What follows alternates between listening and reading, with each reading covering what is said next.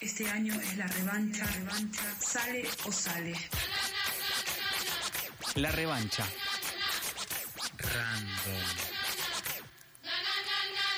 De 18 a 19 por la tribu.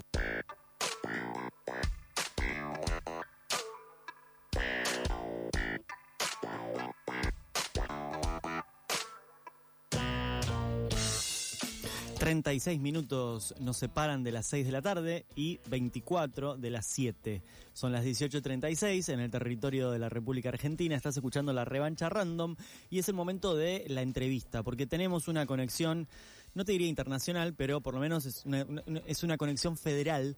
Eh, en motivo de lo siguiente. El próximo sábado 10 de junio se va a presentar el último título de la serie, el nuevo título de la serie Arte Callejero de la editorial Contramar. Se trata de La Luz del Malabar de Maru Sainz. Un nuevo texto de la serie que decíamos recién, dedicada al arte callejero, que renueva la apuesta de esta colección de encontrar en modos de vida alternativos enseñanzas más bien universales. La Luz del Malabar es el primer libro de Maru Sainz que surge en medio de la búsqueda de su propio proyecto laboral independiente basado en su vocación. Luego le vamos a pasar bien los datos de esta presentación, pero podemos empezar saludando a Maru y a Martín que están conectados. ¿Cómo están? Bienvenidos a la revancha random. Hola, muchas gracias. ¿Se escucha? ¿Se escucha bárbaro? Perfecto. Gracias a ustedes. Hola, buenas. Por favor, gracias por recibirnos. Maru eh, delata en su, en su hablar que es oriunda, no sé si decir España, no sé cómo manejas el tema de la nacionalidad, no sé si te identificás con, el, la, con España o con el País Vasco, no sé, tú dirás. Es un tema muy amplio que da para otro programa. Perfecto. ¿eh? Entonces, Maru está acá en Buenos Aires. Y, tiene acento. Y Martín está en el sur, en Lago Pueblo. Eh, así que nos gustaría que nos cuenten, quizás eh, empezando por vos, Maru, que nos cuentes de qué se trata este libro que está tan pronto a presentarse. Bueno, el libro habla sobre, como, como habías dicho al principio, sobre personas que eligen dedicarse a su vocación Em, saliéndose de lo que podemos llamar empleo para ser independientes y autogestivos. Es decir, eligen armar su propio proyecto de manera independiente, que es algo que yo también hice eh, a partir de conocer a estos malabaristas que yo entrevisté para el libro. Em, entonces, bueno, no sé si me lo estoy explicando muy bien, pero la cuestión es que entrevisté a 20 malabaristas de la ciudad de Buenos Aires porque eh, sus historias de vida me inspiraron muchísimo porque fueron personas que eligieron dejar otro camino atrás para empezar uno nuevo en algo que les apasionaba, a pesar de no contar con garantías ni sociales, ni estatales, ni empresariales, pero que eso les hacía poder cumplir sus sueños y ser felices en el mundo del trabajo, que era algo que yo estaba buscando y gracias a entrevistarlos y a conocerlos es que pude hacer lo mismo, por suerte. Bien, es como todo, es una doble experiencia, la de la investigación, o triple, investigación, escritura, y además eso mm, como una suerte de contagio que te hizo seguir ese, digamos, ese mismo movimiento de soltar cierta em, seguridad. Cierta seguridad y lanzarte hacia un proyecto más personal. Exactamente, o una idea de la seguridad, porque también es algo que se plantea en el libro, que es que creemos que hay ciertos trabajos que nos dan una seguridad, lo cual en realidad no es cierto, porque no existe, y en realidad la seguridad viene de cuando nosotros armamos nuestro propio proyecto personal. Esa es la mayor seguridad, no esperar que otro nos sostenga. Maru, vos comentabas que realizaste estas entrevistas en el marco de tu trabajo, que después de alguna manera transformaste. ¿En el marco de qué trabajo pudiste hacer esta investigación? En realidad fue en el marco de una maestría en políticas sociales en la UBA. Yo estudié Administración de Empresas en España, después hice Políticas Sociales en Argentina y ahora en realidad soy profesora de yoga y reikista, o sea, nada que ver. Bien, ahí se grafica ese movimiento que decías recién, ¿no? De soltar esa, entre comillas, lo que uno conoce como seguridad o un camino más canónico o más tradicional de la academia, ¿no? Como incluso un lugar de llegada de, mucho prestigio y de mucho valor social y, dejarlo de lado por, eh, bueno, algo que está por fuera de eso, por lo menos. Sí, exacto, y que está por dentro de uno, en realidad. Bueno, a veces eso supongo que el libro también va a tener que ver mucho con eso. Sí, sí, sí. Un poco acá linkeando con Contramar eh, Editora, eh, que bueno, que hay una, toda una sección, ¿no? Sobre arte callejero, también preguntarte, Martín, ¿por qué esta sección, no? ¿Por qué darle esta importancia, esta relevancia al arte callejero? Hola, compas, ¿cómo están? No sé si se escucha bien. Perfecto. Qué bueno. Eh, sí, es como también la serie que nos parió, la serie de arte callejero, porque fue en un momento en que el, colectivo era una revista. Eh, la primera propuesta que recibimos para hacer un libro fue el manual y guía del payaso callejero de Chacobachi y que nos puso a laburar, digamos, ¿no? Y después el segundo título fue una traducción del Zen de los Malabares y empezó a caminar así. Pero al mismo tiempo medio como que nos interpela desde, desde un lugar bien político de cómo pensamos la, la edición, desde dónde nos paramos para editar, y ahí traerles también que esto de, de si, si, eso que me interpela, lo que le pasa a Maru, ¿no? está dentro o afuera, eh, quizás el contexto en el que eso sucede es re interesante para pensarlo también, porque este libro nace, o sea, esa experiencia nace en el 2001. Y, y cómo vos, Maru, decidís quedarte en Argentina en ese contexto, ¿no? Como algo que, que se quiebra, que te abre a vos a una vida nueva. Sí, eh, es una pregunta. O sea, hablo. Cállate, Maru.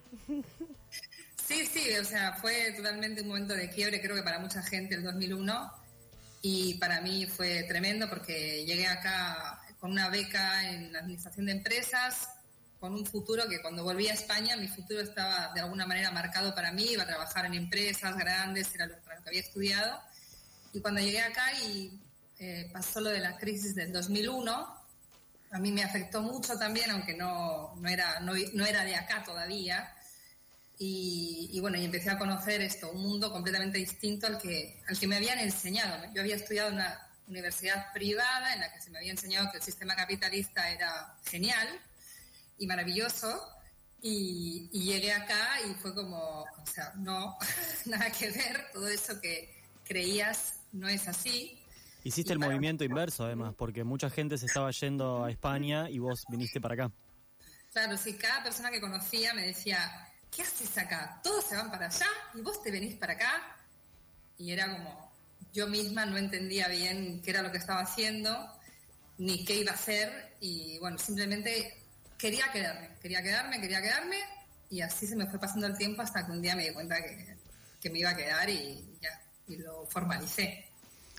Me imagino, Martín, que este libro de alguna manera te interpela y, me pregunto por toda la serie, más allá que parió la editorial, ahí supongo que hay una búsqueda, eh, digamos, vos ahora estás viviendo en Lago Pueblo, en, ahí arriba del, cerro, eh, estábamos ahí cruzando los dedos para que Internet funcione bien. Nosotros te conocimos también en los pasillos de la Facultad de Ciencias Sociales.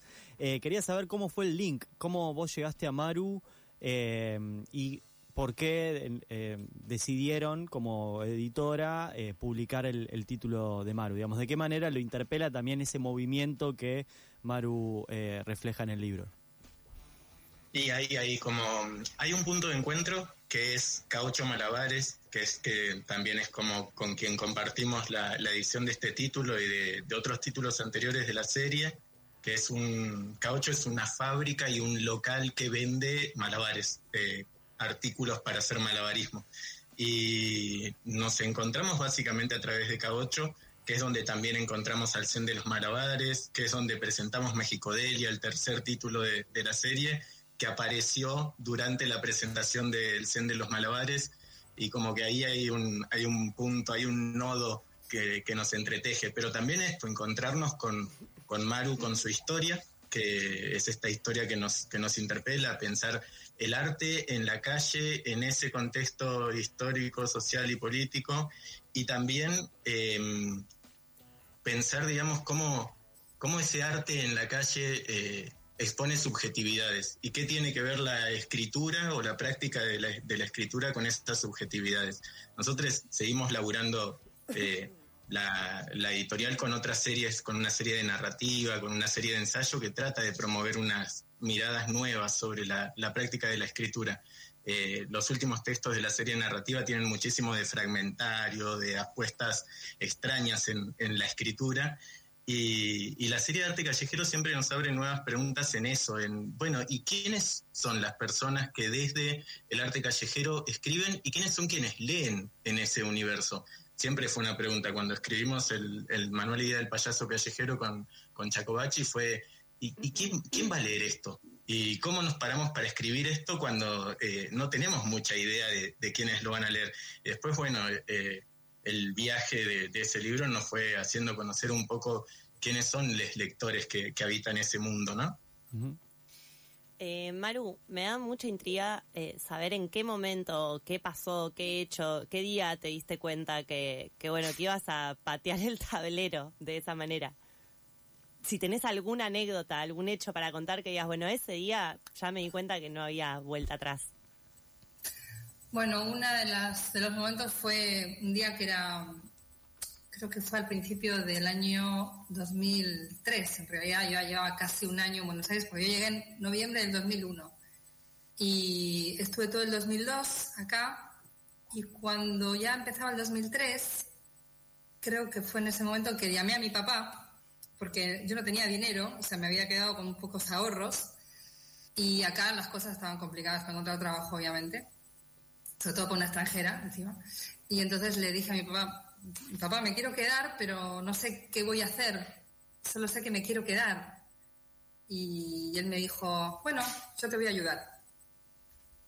Y después mi mamá también me, lo, me, dijo que me iba a ayudar. Y los dos me ayudaron económicamente a pesar de no tener, no entender, o sea, si yo no entendía qué hacía acá, mis padres que me habían pagado la carrera, que fue carísima encima, menos entendían y menos querían que yo me quedara acá en medio de una situación tan incierta. Sin embargo, me apoyaron al 100% los dos, así que aprovecho para reconocerlo.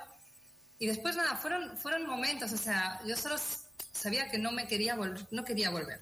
Y es algo que me sigue pasando hoy en día, porque la gente me sigue diciendo, porque este país que amo siempre está en crisis, y todo el mundo cada tanto me dice, ¿no te quieres volver a España? ¿Nunca pensaste volverte a España? Y la verdad es que sí que lo pienso, pero siempre me quiero quedar acá es como que es un enamoramiento que, que, se sostiene a lo largo del tiempo y no, no, no me quiero ir, simplemente. Cada día lo renuevo. Muy bien. Una elección que se ha mantenido en el tiempo. Eh, la presentación de La Luz del Malabar de Maru Sainz, de la editorial que publica la editorial Contramar, va a ser eh, en el marco del cuarto Festival de Malabares en eh, Festival de Malabares Eternauta, en el Centro Cultural El Eternauta, ahí en Caballito, esto es Eleodoro Lobos 437, va a ser, como dijimos, el próximo sábado 10 de junio a las 7 de la tarde. Si querés eh, acordarte de esto, pones en tus redes sociales arroba contramar-editora y ahí vas a tener toda la información, no solo de, esta, de este evento, sino de los otros títulos de no solo la serie, sino también la editorial. Eh, les agradecemos a ambes, eh, a Maru y a Martín, por este ratito que estuvieron aquí en la revancha random. Gracias a ustedes. Gracias.